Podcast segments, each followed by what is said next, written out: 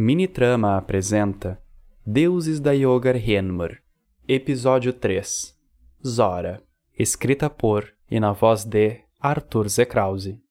Matriarca Zora, por que te sentes sozinha?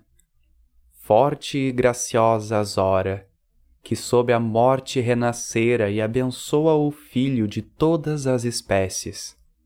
Desamparada e melancólica Zora, Onde estão os seus filhotes? Era uma vez uma mãe que em seu ventre carregava a maior glória de uma vida, seus filhotes ainda em gestação.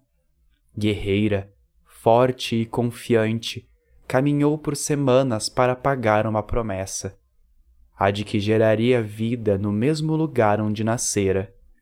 Porém, para sua tristeza, estava sozinha sem um companheiro para andar ao seu lado, sem um parceiro para a proteger.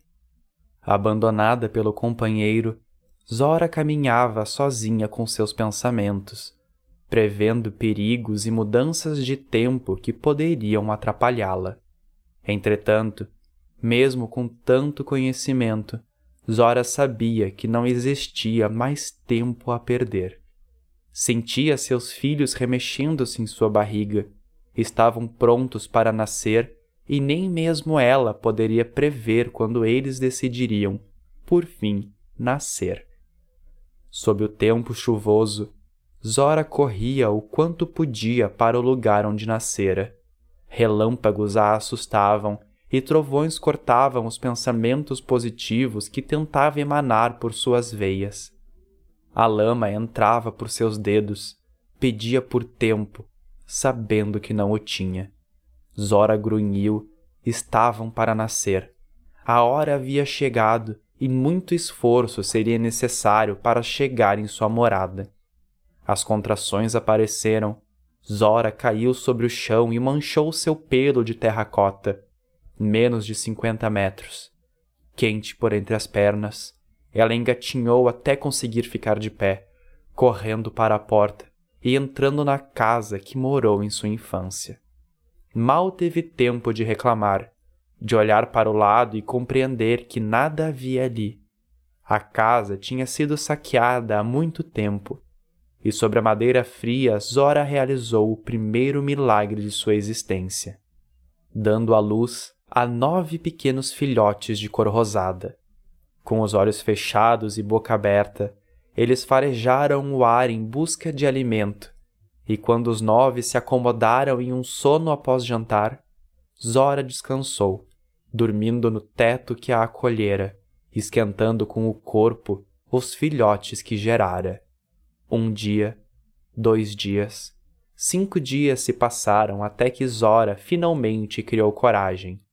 Não havia mais sustento para seu corpo, e então sem um companheiro para auxiliar, tinha chegado a hora de desbravar o mundo como mãe e buscar alimentos para si. Afinal, só assim produziria o suficiente para manter toda a sua prole viva. Com o coração em mãos, ela partiu da casa após fazer um pequeno ninho com as gramíneas que encontrou e partiu em sua jornada em busca de alimento. Distante, mas próxima o suficiente para observar sua casa, Zora recolheu o máximo de comida que pôde, não parando um minuto sequer de pensar em sua família. Com o estômago cheio e alguns aperitivos para os próximos dias, Zora retornou para casa e se viu em desespero ao encontrar seu ninho vazio. Os alimentos caíram de sua mão e entre gritos agudos ela procurou por entre as gramíneas seus preciosos filhotes. Infelizmente, nada ela encontrou.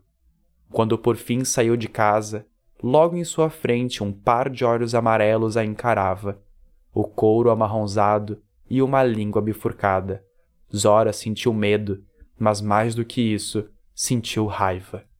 Ela se jogou para cima do inimigo, sem se preocupar com seu tamanho, sendo arremessada para longe.